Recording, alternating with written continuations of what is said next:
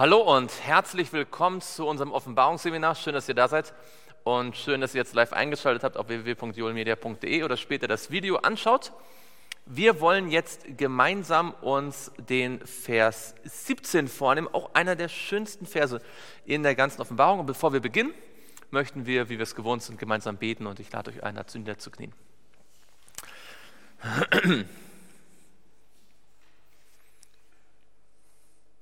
Lieber Vater im Himmel, wir danken dir für dein Wort und wir danken dir für die Gelegenheit und die Möglichkeit, es gemeinsam zu studieren und gemeinsam zu beten. Wir möchten dich jetzt bitten, dass du nach deiner Verheißung dein Wort in unseren Herzen aufgehen lässt. Wir möchten dich bitten, dass wir die Kraft, die in deinem Evangelium steckt, erkennen und erleben. Ich möchte dich bitten, dass dein Wort nicht leer zurückkehrt, sondern nach deiner Verheißung ausführen wird, wozu du es gesandt hast, dass wir dich besser verstehen und äh, mit größerer Zuversicht deine Hand ergreifen können, um mit dir durch dieses Leben zu gehen.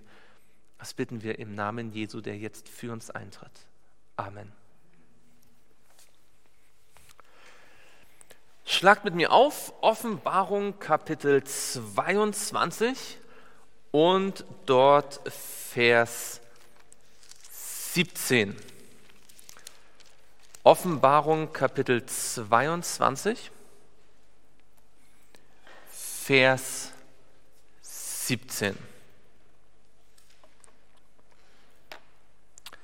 Offenbarung 22 und dort Vers 17. Erinnert euch vielleicht, wir haben letzte Woche über Vers 16 gesprochen. Und da hat wer gesprochen in Vers 16?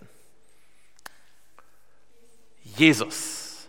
Jesus selbst hat deutlich gemacht, dass er es ist, der die Prophezeiung des Buches Offenbarung gegeben hat. Ihr erinnert euch, er hatte seinen Engel gesandt. Um was zu tun? Um diese Dinge? Genau. Für die Gemeinden zu bezeugen. Ihr erinnert euch, nicht wahr? Das Zeugnis Jesu durch die Prophetie, ja, durch den Geist der Weissagung. Und dann haben wir gelernt, dass er in Bezug auf David zwei Dinge ist. Nämlich er ist der, ist die Wurzel und der Spross. Nämlich das bedeutet, er ist, er ist Gott und Mensch. Ganz genau, er ist beides. Er ist der Gott von Ewigkeit, der Schöpfer des Alls, der alles weiß und alles kann. Und er ist der Mensch, der unser Bruder ist, der weiß, wie es uns geht, der für uns gestorben ist, der für uns jetzt eintritt. Er ist die Wurzel und der Spross Davids. Und wir haben gesehen, er ist der leuchtende Morgenstern. Und wo soll der leuchtende Morgenstern aufgehen? In unseren Herzen. Wenn wir die Bibel studieren, wenn wir festhalten an dem prophetischen Wort, wenn wir darauf achten, wie auf ein Licht, das das scheint an einem dunklen Ort. Ja? Wenn wir nicht auf die Finsternis achten, sondern auf das Licht des prophetischen Wortes, dann geht der Morgenstern Jesus in unseren Herzen auf. Das bedeutet, wir fangen an, mehr über Jesus nachzudenken. Und daran erkennt man echte biblische Prophetie von so spekulativen, spekulativer Sensationslust. Ja, da, da schaut man sich alles Mögliche an und denkt, man bereitet sich auf die Zukunft vor, aber man denkt nicht mehr über Jesus. Es ist die biblische Prophetie, die es schafft, das Endzeitgeschehen und die Zeitereignisse und die Zeichen der Zeit mit Jesus so zu verbinden, dass wenn ich mich damit beschäftige, ich gleichzeitig mehr an Jesus denke.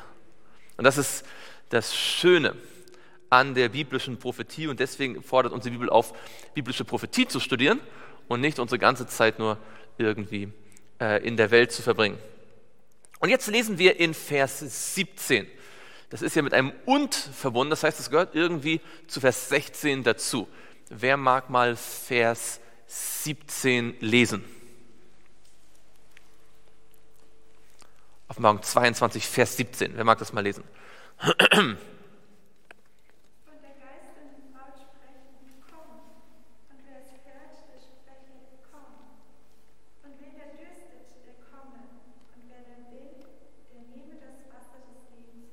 Dankeschön. Das ist vielleicht einer der allerschönsten Verse in der Offenbarung, vielleicht sogar der ganzen Bibel. Eine Einladung, wie sie attraktiver gar nicht sein kann. Eine mehrfache Einladung. Ja, mehrere Personen sprechen hier, komm. Ganz am Ende der Offenbarung gibt es einen Aufruf. Ihr wisst ja, eigentlich sollte eine Predigt immer einen Aufruf enthalten, ja, auch wenn man nicht immer nach, aufsteht und nach vorne kommt, aber eine Entscheidung, ja, etwas, etwas, eine, wenn man eine Predigt hält und es ist nur eine Aneinanderreihung von Informationen, dann war es eigentlich zu schade um die Zeit, auch wenn die Informationen gut und richtig sind. Eine Predigt, eine Bibelstunde, ein Bibelkreis, ein Hauskreis sollte immer dazu führen, dass ich mich zu etwas entscheide. Und was ist die Entscheidung, die der Leser der Offenbarung hier treffen soll? Was ist die Entscheidung? Was soll er tun? Er soll auch hören, das stimmt, das soll er gleich am Anfang, aber was ist die Entscheidung, die er hier treffen soll? Genau, also das ist schon der zweite Schritt. Was ist der allererste Schritt? Was soll er tun? Komm, genau, komm her. Das sagt Jesus, kommt her zu mir alle, die ihr mühselig und beladen seid. Das heißt, dieses Kommen ist ein Kommen zu Jesus. Wir haben in Vers 16 haben wir Jesus, oder? Wir haben in Vers 16 haben wir gesehen, Jesus steht hinter all den Prophezeiungen in der Offenbarung 1, 2, 3. Er steht auch in der Offenbarung 12 und 13 und 14. Das ist Jesus, der hier spricht.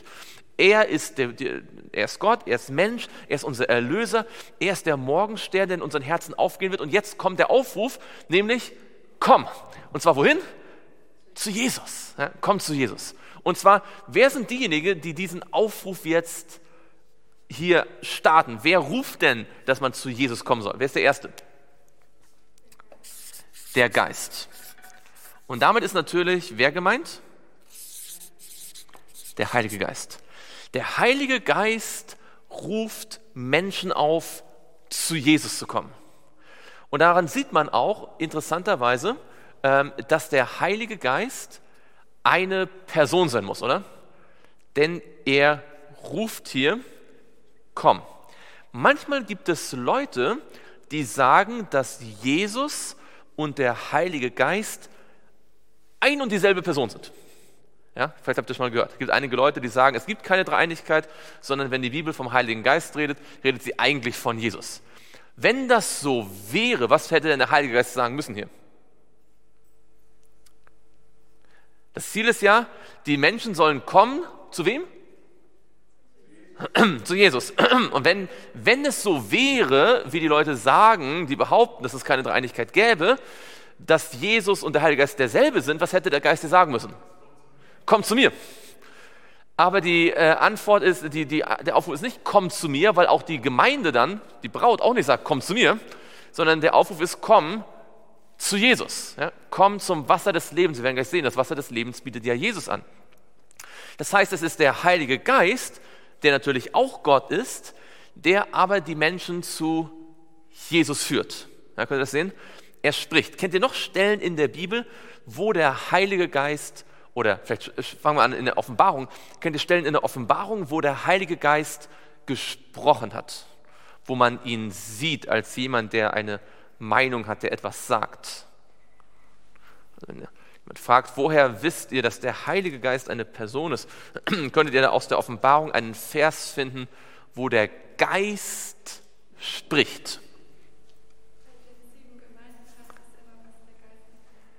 Genau, wir haben also bei den sieben Gemeinden haben immer diese Formulierung, äh, wer ein Ohr hat, der höre, was der Geist den Gemeinden sagt. Also wir sehen, dass der Heilige Geist der Autor auch dieser äh, sieben Sendschreiben ist. Das stimmt, genau, sehr gut. Fällt euch noch eine Stelle ein, wo in der Offenbarung der Geist Gottes spricht. Und zwar sozusagen hörbar. Es gibt eine Stelle, die ist uns wahrscheinlich relativ gut bekannt sogar, weil sie zu einem der wichtigsten Abschnitte der ganzen Offenbarung gehört. Was könnte denn einer der wichtigsten Abschnitte der ganzen Offenbarung sein? 14, genau, Offenbarung 14 und dort die dreifache Engelsbotschaft. Und gibt es da irgendwo einen Satz, der etwas mit dem Heiligen Geist zu tun hat, wo der Geist Gottes spricht? Genau, ganz genau, Vers 13. Und ich hörte eine Stimme vom Himmel, die zu mir sprach, schreibe, glückselig sind die Toten, die im Herrn sterben von nun an. Ja, spricht der Geist. Sie sollen ruhen von ihren Mühen, ihre Werke aber folgen ihnen nach. Und da sehen wir hier sehr deutlich, wir haben mit dem Heiligen Geist das nicht nur mit irgendeiner Kraft zu tun, sondern mit einer Person, die Dinge sagt, die eine Meinung hat, die, eine, die kommuniziert. Ja? Und äh, was ist die Aufgabe des Heiligen Geistes? Warum ist der Heilige Geist eigentlich da? Was ist die Aufgabe des Heiligen Geistes in unserer Zeit oder auch schon zur Zeit des Neuen Testamentes? Ja? Ganz genau, er soll uns in alle Wahrheit führen. Ja? Und Jesus sagt, ich bin der Weg, die Wahrheit und das Leben. Das heißt, wenn der Heilige Geist uns in alle Wahrheit führt, dann tut er das, indem er uns zu Jesus führt, immer näher zu Jesus und näher zu Jesus. Ja? Ganz genau. Schlagen wir mal auf in Johannes 16. Jesus spricht ja hier in diesen Kapiteln, Kapitel 14 und 15 und 16, insbesondere um den, über den Heiligen Geist. Äh, und wir wissen aus dem Schrifttum von Ellen White, dass sie sagt, dass das Thema vom Heiligen Geist sein Lieblingsthema gewesen ist. Habt ihr das mal gelesen? Sie sagt, dass er eine Fülle von Themen hatte, aus denen er auswählen konnte, aber am liebsten sprach er über den Heiligen Geist. Das ist interessant, nicht wahr? Weil vielleicht müssen wir uns auch die Frage stellen, ob wir nicht öfter über den Heiligen Geist reden sollen, wenn es das Lieblingsthema von Jesus war. Und äh, schaut mal mit mir in äh, Offenbarung, äh, lesen wir Offenbarung 14 vielleicht und dort Vers 16 und 17. Da haben wir diese äh, Idee. In Johannes 14, Vers 16 und 17, da heißt es, und ich will den Vater bitten, und er wird euch einen anderen Beistand geben. Die Idee ist hier sozusagen, wer ist der erste Beistand? Wenn es einen anderen Beistand, also der Heilige Geist ist der andere Beistand. Wer ist der erste Beistand? Jesus, er ist der erste Beistand. Er ist das griechische Parakletos ist der, der zur Unterstützung herbeigerufene, den man ruft, um hilf mir, ja. Ähm, und Jesus ist unser Helfer, aber es gibt noch einen anderen Helfer, einen anderen Beistand, gegeben, also geben, dass er bei euch bleibt in Ewigkeit, den Geist der Wahrheit, den die Welt nicht empfangen kann, denn sie beachtet ihn nicht und erkennt ihn nicht, ihr aber erkennt ihn, denn er bleibt bei euch und wird in euch sein. So sehen wir schon, dass der Geist eine Verbindung hat mit den Jüngern. Wie könnte man ein anderes Wort für die, Gemünde, äh, für die ähm, äh, Jünger sagen? Anderes Wort für Jünger. Die Apostel, genau, sehr gut, okay. Also die Apostel plus alle anderen Jünger formen dann was? Also die Apostel sind ja ein Teil davon, das sind die Obersten, aber wenn man alle Jünger Jesu nimmt, also auch uns, alle, die, es bezieht sich auf alle, nicht wahr? Alle, die Jesus nachfolgen, wie nennt man die alle zusammen? Genau, oder man könnte auch sagen Gemeinde, nicht wahr? Gottes Gemeinde, Gottes Volk. Und es ist deswegen interessant, weil in Offenbarung 22 lesen wir, der Geist und die Braut sprechen, komm. Also das ist ein Zusammenwirken zwischen dem Heiligen Geist und der Gemeinde.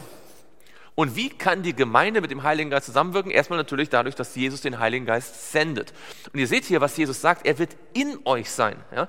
Das heißt, der Heilige Geist, der ähm, möchte am liebsten nicht einfach alleine wirken, er möchte am liebsten mit uns wirken.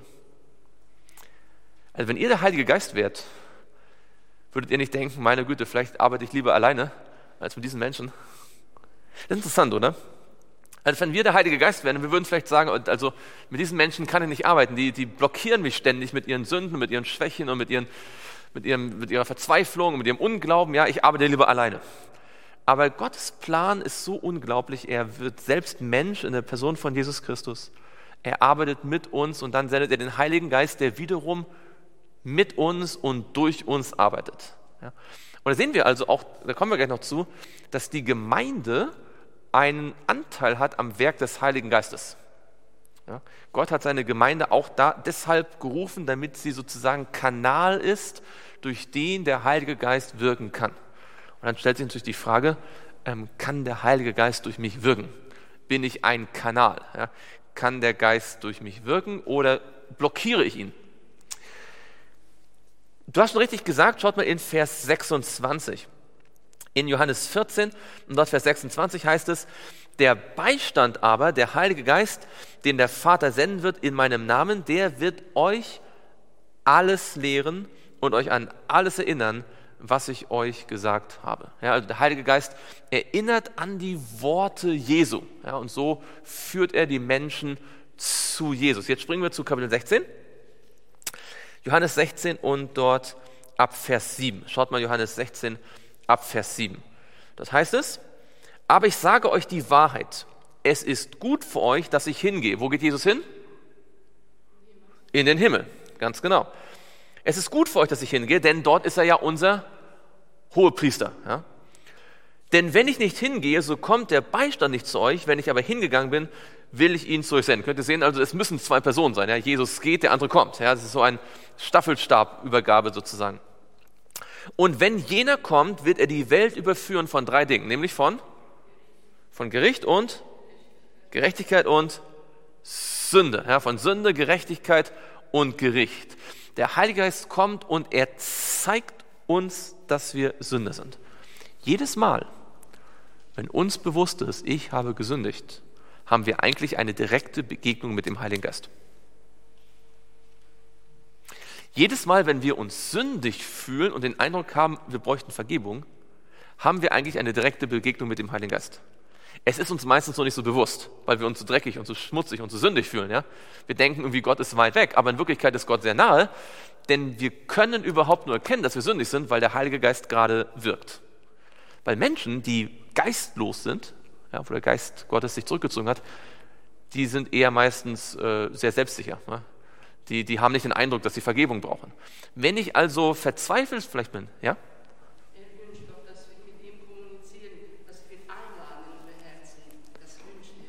Absolut. Er, er, möchte gern, dass, dass er bei uns wohnen kann. Ja? Der Heilige Geist kommt immer nur bis an die Herzenstür.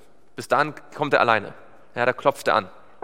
Ihr wisst, der, die Bibel sagt in in 1. Mose 6, dass der Geist an den Menschen gewirkt hat vor der Sintflut. Aber er kommt nicht alleine hinein, ja, weil er unseren Willen nicht bricht. Und deswegen, er wünscht sich aber, weil er weiß ja, ähm, er kann uns von außen, kann er uns nur zeigen, dass wir gesündigt haben. Aber wenn er hinein darf, dann kann er in der Wohnung sozusagen das Problem finden und das Problem sozusagen beseitigen, ja, indem er das, was Jesus für uns getan hat, anwendet. Deswegen wünscht er sich so sehr, dass wir ihn reinlassen. Das ist ungefähr so. Das Bild hinkt vielleicht ein bisschen, aber stellt euch vor, ähm, ein Haus brennt und ihr seid ein Feuerwehrmann ja, und ihr kommt jetzt zu dem Haus und ihr stellt fest, dass alle äh, Türen sozusagen verschlossen sind, aber jemand ist drin, hat, hat von innen zugeschlossen, das Haus brennt. Ihr könnt jetzt von außen vielleicht klingeln, ihr könnt rufen, ihr könnt Sturm machen, ja, ihr könnt die Leute aufmerksam machen, dass ähm, das Haus brennt. Aber nur wenn ihr hineingelassen werdet, ja, nur wenn jemand die Tür aufmacht, dann kann man hineingehen, um das Problem zu lösen. Und so ist es mit dem Heiligen Geist. Er wünscht sich, dass er in uns sein kann. Nicht wahr? Jetzt schauen wir weiter. Ähm, haben wir das also gelesen ab Vers 9. Von Sünde, weil sie nicht an mich glauben, von Gerechtigkeit aber, weil ich zu meinem Vater gehe und ihr mich nicht mehr seht vom Gericht, weil der Fürst dieser Welt gerichtet ist.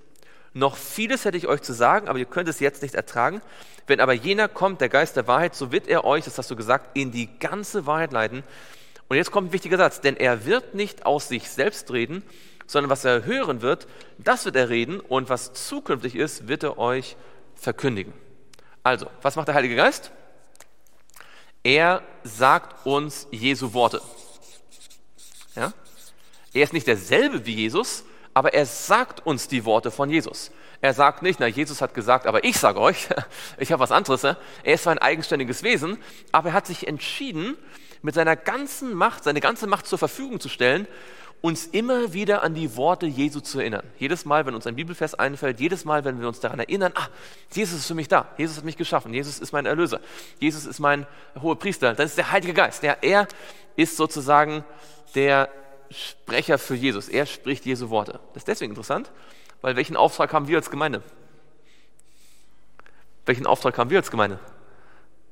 Wenn, also der Geist hat die Aufgabe, die Worte Jesu zu sagen ähm, zu uns. Welche Aufgabe haben wir? Wessen Worte sollen wir weitergeben? Auch die Worte von Jesus, oder? Wir haben auch die Aufgabe, die Worte von Jesus weiterzugeben. Also deswegen sollten wir auch so gut zusammenarbeiten, weil der Geist und wir haben dieselbe Aufgabe. Der Geist ist hier auf der Erde, um allen Menschen das Evangelium zu bringen. Und wir sind hier, um allen Menschen das Evangelium zu bringen. Also sollten wir doch besser mit ihm zusammenarbeiten, oder? Es gibt nie, also niemand ist so geeignet, uns zu helfen wie der Heilige Geist, weil genau für unsere Aufgabe ist er gesandt. Und wenn wir versuchen, die Aufgabe ohne den Geist zu machen, dann ist das das Dümmste, was wir tun können. Wenn wir versuchen, einfach nur den Auftrag zu erfüllen, ohne die Kraft des Heiligen Geistes, das heißt, ohne dass wir ihn in unser Leben lassen, einfach nur indem wir äußerlich irgendwie eine Pflicht erfüllen, dann ist das das Dümmste, was wir tun können. Denn der Heilige Geist ist gegeben genau für die Aufgabe, die auch wir haben. Ja? Und er wird Es heißt, er wird nicht aus sich selbst reden. Und das ist eigentlich das, was wir auch tun sollen, oder? Wir sollen auch nicht unsere eigene Meinung sagen und unsere eigenen Ideen und wir sollen eigentlich das predigen, was Gott uns gesagt hat, ja? Gottes Wort. Wir sollen unser Ich Gott unterstellen. Und es fällt uns manchmal schwer, oder? Es fällt uns manchmal schwer, einfach das zu tun, was Gott sagt, weil wir denken, aber ich hätte eine bessere Idee. Ja, ich wünsche mir, ich könnte, wir könnten es so machen. Schaut mal, der Heilige Geist, der Gott ist, der genauso Gott ist wie der Vater und genauso Gott ist wie der Sohn, der ist seit 2000 Jahren ungefähr damit beschäftigt, sich Jesus unterzuordnen. Der ordnet sich seit 2000 Jahren Jesus unter und sagt, was Jesus gerne möchte, dass gesagt wird. Und dann stellt sich die Frage, warum sind wir immer so störrisch? Wenn sogar der ewige Geist wenn er in der Lage ist zu sagen, okay, für die nächsten 2000 Jahre sage ich jetzt erstmal immer das, was Jesus möchte. Ja? Ich helfe ihm sozusagen. Und er, er, hätte auch vielleicht Dinge zu sagen, die von, von ihm kommen, ja? aber er sagt, nee, nee, das mache ich nicht. Ich gebe meine ganze Zeit und ganze Energie und ganze Kraft, das ist sehr viel, darin, Jesu Werk zu unterstützen. Und ich glaube, uns das bewusst ist, vom, der, also wir, wir, wir reden viel davon, dass wir vom Heiligen Geist erfüllt werden müssen, als ob das quasi einfach nur eine, eine Kraft ist, wo man aufpumpen muss und auftanken muss. Aber ich glaube, wir müssen vom Heiligen Geist auch viel lernen. Von der Art und Weise, wie er arbeitet und wie er die Sachen macht. Denn dann werden wir auch so sein und ihr wisst ja, dann werden wir, was sagt der Galater 5? Es gibt die Frucht des Geistes, nicht wahr? die dann sich genau so wie der Geist arbeitet, sollen auch wir arbeiten. Und der Geist arbeitet mit Geduld und mit Freude und mit Friede und mit Langmut und mit Sanftmut und mit all diesen Dingen. Aber schauen wir nochmal in Vers 13. Also es heißt, denn er wird nicht aus sich selbst reden, sondern was er hören wird, das wird er reden. Und was, was wird er besonders reden? Was? Was zukünftig ist. Wie nennt man denn? Hm? Genau, er wird auch Prophetie uns zeigen, oder? Deswegen spricht man ja auch vom Geist der Weissagung. Und deswegen, jetzt versteht ihr auch, warum auch wir eine prophetische Botschaft haben. Warum das Evangelium von Anfang an, 1. Mose 3, Vers 15 war ja auch eine Prophezeiung und Daniel 9 war eine Prophezeiung und Jesaja sind es eine Prophezeiung und die Offenbarung ist eine Prophezeiung. Das Evangelium war schon immer in die Prophetie eingehüllt sozusagen und äh, wehe uns, wenn wir die Prophetie aus unserer Botschaft schmeißen ja, dann, äh, dann fehlt was ganz Wesentliches. Und im Gegenzug ist es so, dass hier am Ende der Prophetie des Buches Offenbarung beide, Geist und Gemeinde, sagen, komm zu Jesus, der sich hier, wie wir in Vers 16 gesehen haben, in der Offenbarung zeigt. Nun, genau. Ah, Vers 14 vielleicht noch. Vers 14 ist auch noch sehr schön in Johannes 16. Er wird mich verherrlichen, denn von dem meinen wird er nehmen und euch verkündigen. Sein, das Anliegen des Geistes ist es, Jesus groß zu machen. Der Geist spricht nicht so viel über sich selbst. Habt ihr das mal gemerkt? Der Geist redet nicht auf jeder Seite der Bibel über sich selbst. Obwohl wir wissen, dass der Geist Gottes der eigentliche Autor der Bibel ist, oder?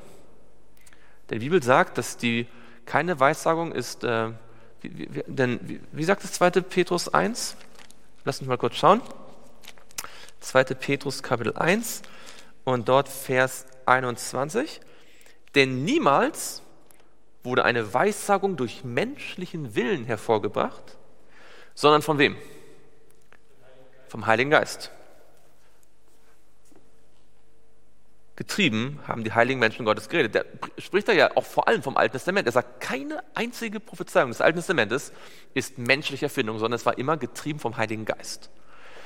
Das heißt, die Bibel ist eigentlich das Produkt des Heiligen Geistes, der menschliche Schreiber benutzt hat, ja, und die dann in ihren eigenen Worten das aufgeschrieben haben, was der, was der Geist ihnen eingegeben hat. Ja, das ist eine, eine, eine Kooperation. Aber der Punkt hier ist, der Heilige Geist steht eigentlich hinter jedem Wort der Bibel. Hinter jedem Satz, hinter jedem Kapitel steht der Heilige Geist.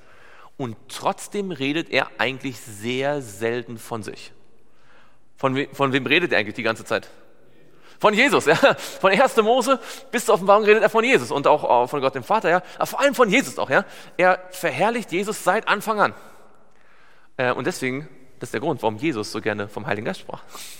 Und ihn, also immer vom Heiligen Geist sprach, während, ähm, also ihr seht, das ist ja das Wesen der, der Gottheit, dass sie ähm, sich gegenseitig erheben sozusagen, ja, für den anderen da sind. Oh. Hm? Jesus sprach sehr häufig vom Vater und der Vater stattdessen erhöht Jesus. Ja? Und also man kann das also von allen Seiten betrachten. Das ist äh, immer genau das Prinzip, Gott ist die Liebe. Ja? Das ist genau dieses, dieses Prinzip, ganz richtig. Äh, der Vater ist ja genauso äh, mit dabei. Aber warum erwähne ich das? Es gibt heute viele Menschen in äh, christlichen Kreisen, äh, leider auch manchmal unter, äh, in adventistischen Kreisen, die sagen, es gibt den Geist gar nicht weil er kommt ja so selten vor. Ja? Es steht immer nur äh, der Vater und der Sohn, der Vater und der Sohn, der Vater und der Sohn, der Vater und der Sohn. Und ich glaube, diese Geschwister verstehen die Demut des Geistes nicht. Der so bescheiden ist, er hat gerade mal so ein paar Verse von sich, also man weiß gerade so, dass es ihn gibt, ja? vor allem dann, wenn Jesus über ihn spricht. Ja? Ähm, es gibt so ein paar Hinweise, ähm, genügend, um zu verstehen, wer er ist, weites, oder zumindest ansatzweise, und was er tut. Ähm, aber er, hat, er ist nicht in der, in, in, er hat nie irgendwo erkennbar das Anliegen, irgendwie sich selbst in den Mittelpunkt zu stellen. Und wenn das die Art und Weise ist, wie der Geist arbeitet, dann müssen wir uns ja die Frage stellen, wie sollten wir arbeiten? Besteht unsere Arbeitsweise darin, dass wir möglichst allen erzählen, was wir für den Herrn gemacht haben und was wir getan haben und wie großartig unser Werk ist und äh, ja, oder ist es eher so, dass wir uns wünschen, dass Jesus so sehr erhoben wird und wir selbst gar nicht wahrgenommen werden, sozusagen? So wie Ellen White über Johannes sagt, er, er, er, verlor sich in Jesus sozusagen. Was aber nicht bedeutet, dass er unbedeutend wurde, ganz im Gegenteil, dadurch wurde er erst wirklich groß. Ich denke, wir alle, also ich kann für mich sprechen und wir alle, glaube ich, haben früher oder später mit diesem Punkt zu kämpfen, dass wir manchmal versuchen, vielleicht irgendwie auf, auf uns selbst zu schauen ja? und irgendwie auf uns zu wünschen, dass andere uns sehen ähm, aber vom Geist können wir lernen, wenn wir diesen Ruf wirklich geben wollen. Und wir fragen uns immer, wann, wann kommt Jesus wieder? Wann wird das Evangelium in die ganze Welt getragen? Wenn wir diesen Ruf geben wollen, muss ich und müssen wir alle noch viel mehr von diesem Geist lernen, ja, der mit uns zusammenarbeitet und der eben gar nicht von sich selbst redet, ja, sondern immer Jesus verherrlichen möchte. Jetzt haben wir schon selbstverständlich so gesagt, dass die Braut in diesem Vers in Offenbarung 22, Vers 17, dass es die Gemeinde ist. Aber könnte es auch jemand anders sein? Ähm, wer wird noch in der Offenbarung als die Braut bezeichnet? In Offenbarung gibt es da noch eine Braut. Jerusalem, oder? Erinnert euch an Offenbarung 21 äh, in Vers 9, wo der äh, Engel zu, also das heißt hier in äh, Vers 9 und 10, und es kam zu mir einer der sieben Engel, welche die sieben Schalen hatten, die mit den sieben letzten Plagen gefüllt waren, und redete mit mir und sprach, komm, ich will dir die Frau, die Braut des Lammes zeigen. Und er brachte mich auf mich im Geist auf einen großen und hohen Berg und zeigte mir die große Stadt, das heilige Jerusalem, die von Gott aus dem Himmel herabkam. Jetzt, warum gehen wir davon aus, dass hier in Vers 17 eigentlich mehr die Gemeinde als die Stadt Jerusalem gemeint ist? Oder ist beides vielleicht gemeint? Oder ist vielleicht nur Jerusalem damit gemeint? Wenn die Braut sagt, komm, was würdet ihr sagen? Ist ja die Gemeinde gemeint oder Jerusalem? Das heißt, der Geist und die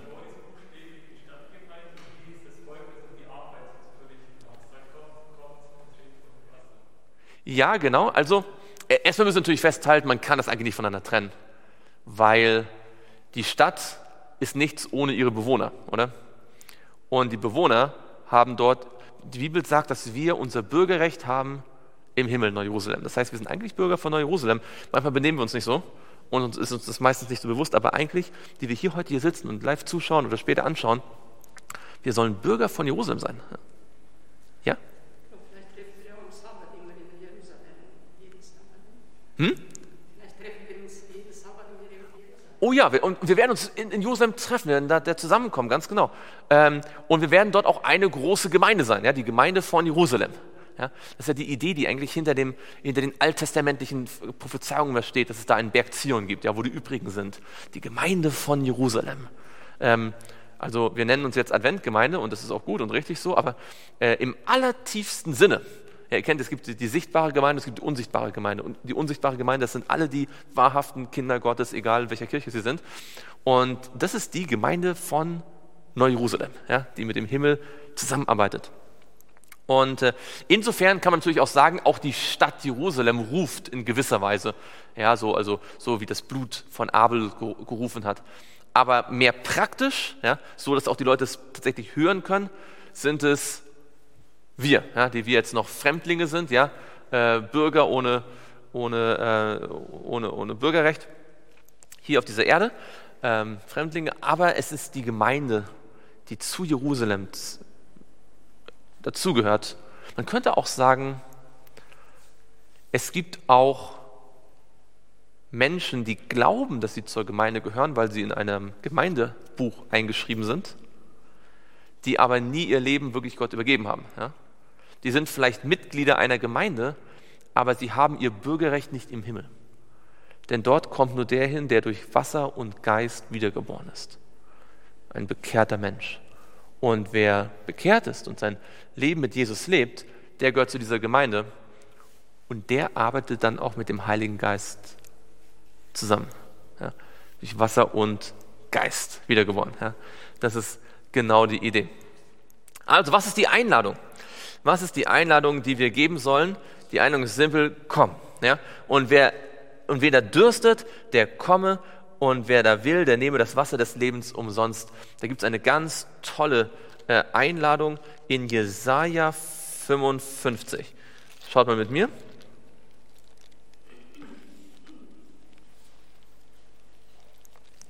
Jesaja 55, die kennt ihr wahrscheinlich jetzt mittlerweile ganz gut. Und dort in Vers 1, 2 und 3. Jesaja 55, Vers 1 bis 3. Wohlan, ihr Durstigen alle. Kommt her zum Wasser. Ja, wie viele sind eingeladen? Alle, genau, alle, die durstig sind, alle, die erkennen, dass ihnen was fehlt. Kommt her zum Wasser.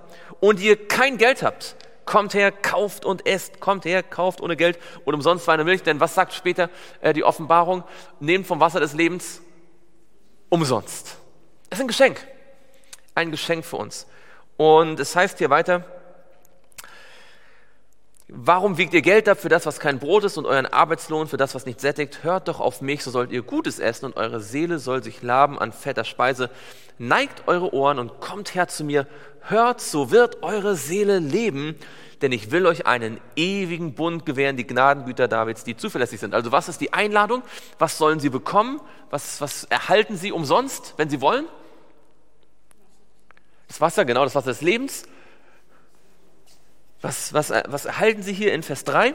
Was bietet er ihnen an? Die Gnadengüter Davids, genau.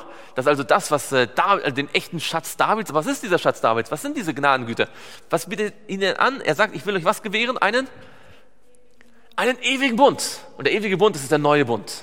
Das ist das Gott unsere Sünden vergibt, dass er nicht mehr an sie gedenkt. Das ist, dass wir ihn direkt erkennen können, ja, nicht mehr durch einen zwischenmenschlichen, äh, durch einen Mittler oder so, dass wir direkt mit Gott Verbindung haben und dass er sein Gesetz wohnschreibt auf unser Herz. Ja, das ist die Gerechtigkeit, die er uns schenken möchte. Und das bietet er uns an und die, die Einladung des Geistes ist, komm, komm zu diesem Wasser. Du kannst deine Sünden vergeben bekommen, du kannst Jesus persönlich kennenlernen und du kannst sein Gesetz im Herzen haben. Und das sollte unsere Botschaft sein. Unsere Botschaft sollte sein, komm zu Jesus. Komm zu Jesus und sieh, was ich auch erlebt habe. Komm zu Jesus und sieh, wie er deine Sünden wirklich vergibt, dich wirklich einwäscht, nicht nur so theoretisch, sondern tatsächlich, ja, dass du weißt, wie Schnee bist und dass er dir das Kleid der Gerechtigkeit schenkt. Und komm zu Jesus, ähm, damit du siehst, wie er täglich mit dir spricht, wie er dich führt. Ja, komm zu Jesus, ja, damit du siehst, du bist immer von Menschen abhängig. Komm zu Jesus, er schreibt dein, sein Gesetz in dein Herz. Ja, das ist die Aufgabe, die wir eigentlich haben. Und ich glaube, und ihr seht jetzt ziemlich deutlich, so eine Botschaft kann man nur sagen, wenn? Wenn man sie selbst erlebt hat. Genau. Wenn man sie selbst erlebt hat. Deswegen heißt es, und wer es hört, der spreche komm. Die, die diese Botschaft wirklich geben, mit dem Geist sind diejenigen, die auch sie schon empfangen haben und angenommen haben. Diese Botschaft kann man nicht in einem Seminar lernen, wo man einfach nur so Punkte auswendig lernt oder wo man einfach von einem Prediger irgendwie so angestupst wird. Jetzt mach mal was, ja, okay, jetzt versuch mal, ja. Diese Botschaft kann man nur weitergeben, wenn man selbst vom Geist erfüllt ist. Wenn sie angenommen hat, ja. Und dann drängt sie ein vorwärts.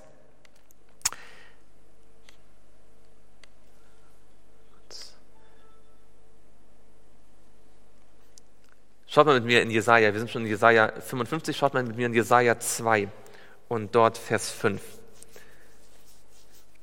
Immer und immer wieder finden wir diese, diese Einladung. Jesaja 2 und dort Vers 5. Was ist die Einladung hier? Wer mag mal lesen? Jesaja 2, Vers 5.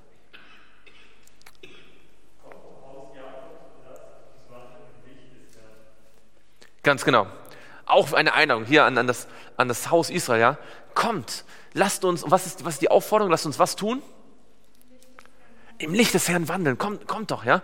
Und äh, wenn ihr seht, in den Versen vorher, vielleicht kennt ihr die, die sind relativ bekannt. Da wisst ihr, was in den Versen vorher, Vers 2 bis 4 beschrieben wird? Weiß es jemand, was in Vers 2 bis 4 beschrieben wird? Da wird beschrieben eine endzeitliche Sache, eine die auf, also eine, eine, ein, ein Prinzip, das für die Endzeit sehr wichtig wird. Da wird der Berg Zion beschrieben. Und was wird mit dem Berg Zion geschehen? Der Berg Zion wird hoch erhaben sein, steht da in Vers 2. Höher als alle anderen Berge. Und was wird dann passieren, wenn der Berg Zion und der Tempel, der darauf ist, sichtbar ist für alle Völker? Was wird passieren? Genau, die Völker und Nationen werden dorthin strömen. Ja? Sie werden sagen, und warum werden sie dorthin strömen? Warum werden sie alle dorthin kommen? Schaut in Vers 3, das heißt, kommt, lasst uns hinaufziehen zum Berg des Herrn, zum Haus des Gottes Jakobs, damit er uns belehre über seine Wege und wir auf seinen Pfaden wandeln. Denn von Zion wird das Gesetz ausgehen und das Wort des Herrn von Jerusalem. Wenn das Wort Gottes klar und deutlich sichtbar ist, werden Menschen, die sich danach sehnen, dorthin gehen. Ja, sie wollen dort dorthin kommen und sie, sie rufen sich selbst quasi, ja, dann kommt.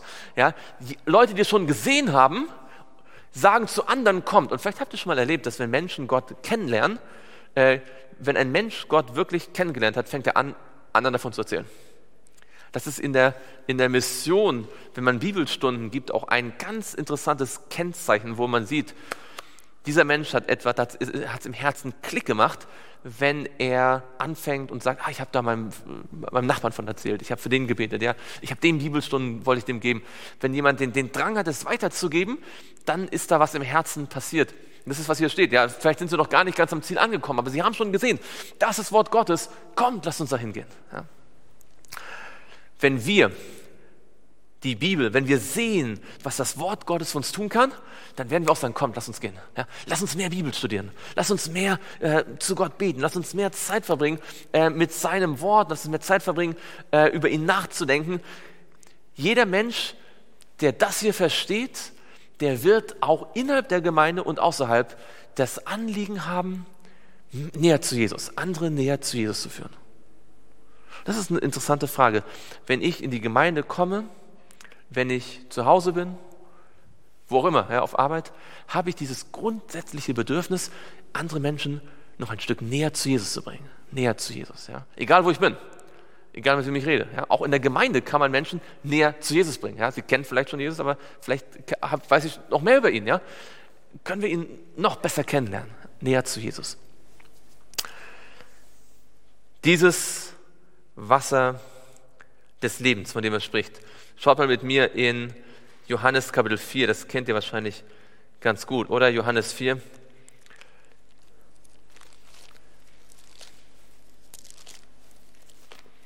Wer ist dort Gesprächspartner von Jesus in Johannes Kapitel 4? Mit wem redet er dort in Johannes 4? Mit einer Frau, einer Samariterin, ja, am Jakobsbrunnen. Und das heißt dort, in Vers 10, Jesus antwortete und sprach zu ihr, wenn du die Gabe Gottes erkennen würdest, und wer der ist, der zu dir spricht, gib mir zu trinken, so würdest du ihn bitten und er gebe dir lebendiges Wasser. Was ist das Problem der Frau? Warum hat sie ihn bisher nicht gebeten um das Wasser? Wenn ihr Vers 10 anschaut, was ist das Problem der Frau? Warum hat sie bisher nicht gesagt, Jesus, gib mir von dem Wasser, das du hast? Ja, sie weiß noch gar nicht, was Jesus ihr geben kann. Warum haben die meisten Menschen kein Interesse an Jesus? Weil sie gar nicht ahnen, was Jesus ihnen geben kann. Sie haben es noch nie gesehen. Also was brauchen sie? Sie brauchen eigentlich eine Demonstration dessen, was Jesus tun kann. Sie müssen irgendwie eine Idee bekommen, wie Gott ist und dann werden sie sagen, hey, das will ich auch. Und deswegen ist die Idee, dass wir nicht einfach nur Traktate verteilen und einfach nur Bücher verteilen, sondern dass wir eigentlich so leben, dass Leute sagen, also ich möchte auch so gesegnet sein, ich möchte auch solche Veränderungen erleben. Ich, ich möchte so leben wie du. Wie, wie, wie geht das? Ja? Jesus sagt, wenn du wüsstest, was es gibt, hättest du schon längst darum gebeten. Ja? Und es ist interessant, ja, wie Jesus, wir haben heute nicht die Zeit, aber wie Jesus das macht, wir einen Menschen, der eigentlich überhaupt nichts wissen will, dazu bekommt, innerhalb von Minuten, Stunden, ja, wer weiß, wie lange das Gespräch genau gegangen ist, aber zu einem Missionar wird. Ja? Denn am Ende des, der Geschichte lässt sie alles stehen und liegen und läuft in die Stadt und erzählt anderen und sagt, kommt, ja? kommt, kommt zu Jesus. Ja? Sie hat noch nicht viel verstanden von, also von, von, der Bibel, ja? aber sie hat genug verstanden, um die Menschen zu Jesus zu bringen. Ihr wisst, was die ähm, Jünger gemacht haben, ja? die, die ersten Jünger ähm, als sie einen Tag mit Jesus verbracht haben, was haben sie gemacht? Äh, Andreas und äh, Johannes, was haben sie gemacht? Als Andreas nach dem ersten Tag mit Jesus äh, so entlang geht und er sieht seinen, seinen Bruder Petrus, sagt er, hey, also Simon, sagt er, komm, komm zu Jesus. Ja? Und dann, das ist so die, die Idee, wenn wir mit Jesus, wenn wir mit Jesus Zeit haben, Zeit verbracht haben, dann wollen wir das anderes auch erleben, ja? weil es so schön ist. Und weil wir sehen, dass unsere eigenen Probleme gelöst worden sind, dass wir selbst erbaut worden sind. Das ist schöner mit Jesus, äh, viel schöner mit Jesus als ohne ihn ist. Ja? Und dann äh, möchte man ja auch das Gute für andere. Das Wasser des Lebens. Und das bietet er ihr an. Und dann sagt er, schaut mal hier in Johannes 4 und dort Vers 14, Johannes 4, Vers 14, wer aber von dem Wasser trinkt, das ich ihm geben werde, den wird in Ewigkeit nicht dürsten sondern das Wasser, das ich ihm geben werde, wird in ihm zu einer Quelle von Wasser werden, das bis ins ewige Leben quillt. Ja, in ihm, das quillt dann wieder zu anderen über. Ja? Wenn wir mit Jesus verbunden sind, dass dieses Wasser des Lebens, man kann davon gar nicht trinken, ohne dass man auch anderen davon geben möchte. Also im Grunde genommen könnt ihr sehen, ist dieser Vers alleine die Lösung aller Probleme der Mission.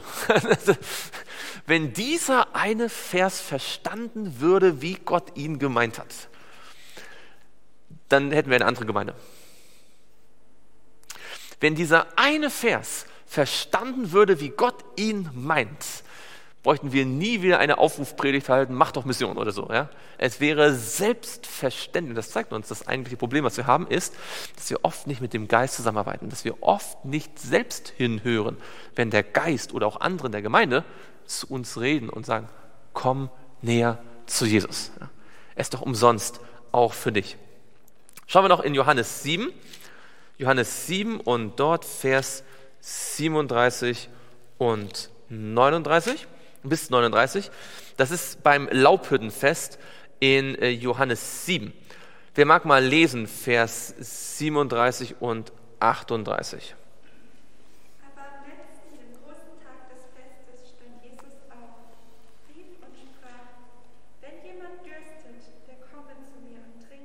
Okay, vielleicht an. Könnt ihr sehen, was ist der Unterschied zwischen Jesus und dem Geist und der Braut? Was, die, was, sagt, der, was sagt der Geist? Wer dürstet, der komme. Was sagt die Braut? Wer dürstet, der komme. Was sagt Jesus? Wer dürstet? Der komme zu mir. Könnt ihr sehen? Der komme zu mir. Der komme zu mir. Ähm, und wir, der Geist und wir, wir sind quasi die, wie soll man sagen, die Wegzeichen, die Wegweise sagen, hier geht's lang zu Jesus, ja, wir kennen den Weg, wir sind schon da gewesen, wir, wir kennen ihn, ja, kommt, kommt her zu ihm. Jesus sagt, kommt her zu mir. Alle, die ihr mühselig beladen seid. Wenn jemand dürstet, der komme zu mir. Okay, weiter.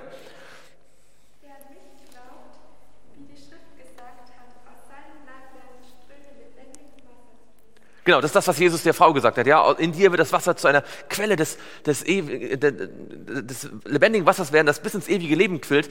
Und was bedeutet es jetzt, buchstäblich zu Jesus zu kommen, weil wir können ja nicht buchstäblich zu Jesus gehen, der ist im Himmel. Ja? Was bedeutet es jetzt ganz praktisch, zu Jesus zu kommen? Genau an Jesus zu glauben, aber nicht so, wie ihn irgendwelche Televangelisten oder irgendwelche Charismatiker äh, so äh, zeichnen, nicht so, wie die Wissenschaft ihn äh, zeichnet, die äh, irgendwie an der Bibel zweifelt, sondern wenn wir an Jesus glauben, wie es in der Bibel steht.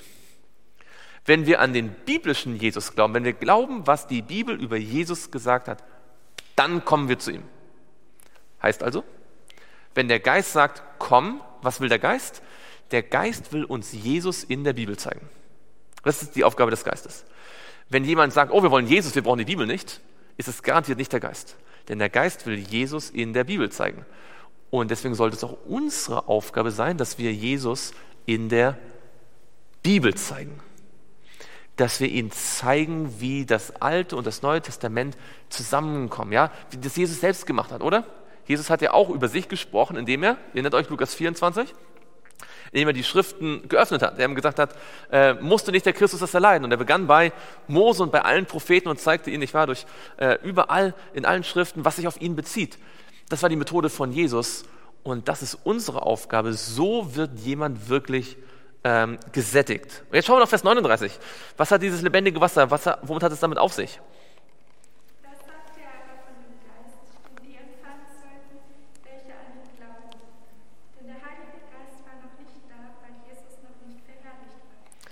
Genau. Könnt ihr sehen, und jetzt, jetzt schließt sich der Kreis, ja, weil dieser Jesus spricht jetzt wieder vom Heiligen Geist und sagt, äh, wenn ihr an mich glaubt, dann werdet ihr erfüllt mit dem Heiligen Geist und der macht euch dann auch wieder zu solchen, die wieder andere zu Jesus bringen. Ihr werdet erfüllt sein mit dem Heiligen Geist. Das ist, was sich Jesus wünscht. Und das Ganze ist umsonst. Zwei letzte Texte, bevor wir schließen. Drei letzte Texte. Schaut mal mit mir in Jesaja 12, Ah, 1. Korinther 2 erstmal. 1. Korinther 2. Drei letzte Texte. 1. Korinther 2 und dort Vers 12.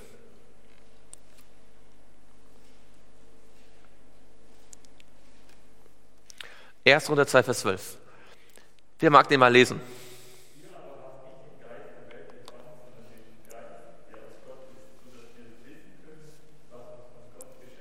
Okay, das ist ein toller Vers. Der habe ich noch nie so richtig viel drüber nachgedacht, aber das ist ein toller Vers. Wenn wir den Heiligen Geist empfangen, was sagt der Paulus? Was können wir dann wissen? Was will uns der Heilige Geist offenbaren? Was zeigt er uns? Er zeigt uns, was Gott uns konkret schenkt. Könnt ihr das sehen? Der Heilige Geist möchte sehen, was Gott uns schenkt. Wir haben ja gesehen, das Wasser des Lebens ist um sonst. Ja? Er sagt, komm. Das heißt, das Anliegen des Geistes ist es, er, er, weiß, Gott schenkt uns etwas und die meisten Menschen wissen es gar nicht, also will der Geist Gottes das Geschenk Gottes so klar wie möglich machen. Was sollte denn unsere Aufgabe sein? Das Geschenk Gottes so klar wie möglich machen. Und was ist das Geschenk Gottes? Schauen wir mit mir in, schaut mit mir in Römer 3. Was ist es? Und je mehr wir vom Heiligen Geist erfüllt sind, desto klarer wird uns das hier sein. In Römer 3, Vers, ab Vers 23, dort sagt die Bibel in Römer 3, Vers 23, denn alle haben gesündigt und verfehlen die Herrlichkeit, die sie vor Gott haben sollten, sodass sie wie? Ohne Verdienst, umsonst gerechtfertigt werden durch seine Gnade aufgrund der Erlösung, die in Christus Jesus ist. Das ist das Geschenk Gottes. Und je mehr wir erfüllt sind mit dem Heiligen Geist, desto klarer wird uns deutlich, das ist ein Geschenk. Und der Geist möchte, dass das so klar und deutlich jeder versteht. Und jeder, der mit dem Geist zusammenarbeitet, wird dieses Geschenk nicht verdunkeln, sondern so klar wie möglich machen. Er wird nicht sagen, ja, du musst aber erst das erfüllen und das erfüllen und das erfüllen, damit es überhaupt ein Geschenk für dich ist. Er wird dieses Geschenk so klar wie möglich machen. Was muss man mit dem Geschenk machen? Man muss es annehmen, nicht wahr? Wer es nicht annimmt, kann es nicht nutzen. Das ist die Bedingung. Man muss es annehmen. Aber es gibt keine anderen Bedingungen, die wir erst erfüllen müssen, um dieses Geschenk anzunehmen, annehmen zu dürfen. Und das zeigt uns, das Wirken des Geistes besteht darin, das Geschenk Gottes so klar und deutlich wie möglich zu machen. Und wisst ihr, wann ist man glücklicher? Wenn man hart gearbeitet hat und dann einfach das bekommt, was man verdient hat, oder wenn man völlig unverdient etwas geschenkt bekommt, das man jetzt voll nutzen darf, obwohl man es gar nicht verdient hat. Lass uns den letzten Vers lesen in Jesaja 12 und dort Vers 3. Auch so ein ganz, also Jesaja ist so ein unglaublich schönes Buch. Ich weiß nicht, ob ihr die letzte Zeit Gelegenheit hattet, in den letzten Wochen ein bisschen Jesaja zu studieren in der Lektion. Es ist einfach so unfassbar schön. Jesaja 12 und dort Vers 3, dort heißt es, schaut mal, wer mag mal lesen, Jesaja 12, Vers 3.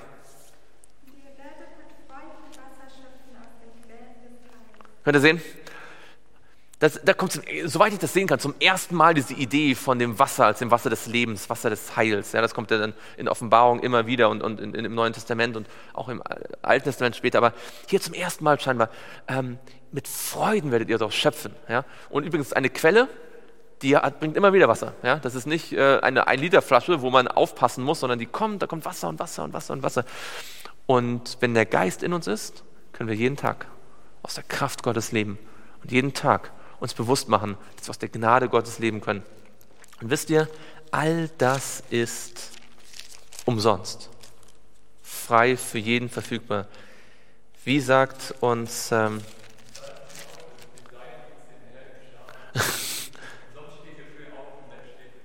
ganz genau, ganz genau. Und deswegen, und damit schließen wir, ich lese euch vor, in Offenbarung 21 sagt Jesus in Vers 6, und er sprach zu mir, es ist geschehen, ich bin das A und das O, der Anfang und das Ende. Ich will dem Dürstenden geben aus dem Quell des Wassers des Lebens umsonst. Das ist sein Wunsch. Und lieber Freund, liebe Freunde, auch die ihr zuschaut, Jesus wünscht sich so sehr, dass wir ihm das glauben, dass er uns umsonst Gnade schenken möchte. Und dass wir es annehmen dürfen und dass wir dann gerettet sind durch seine Gnade. Und auch gemeinsam niederknien und beten.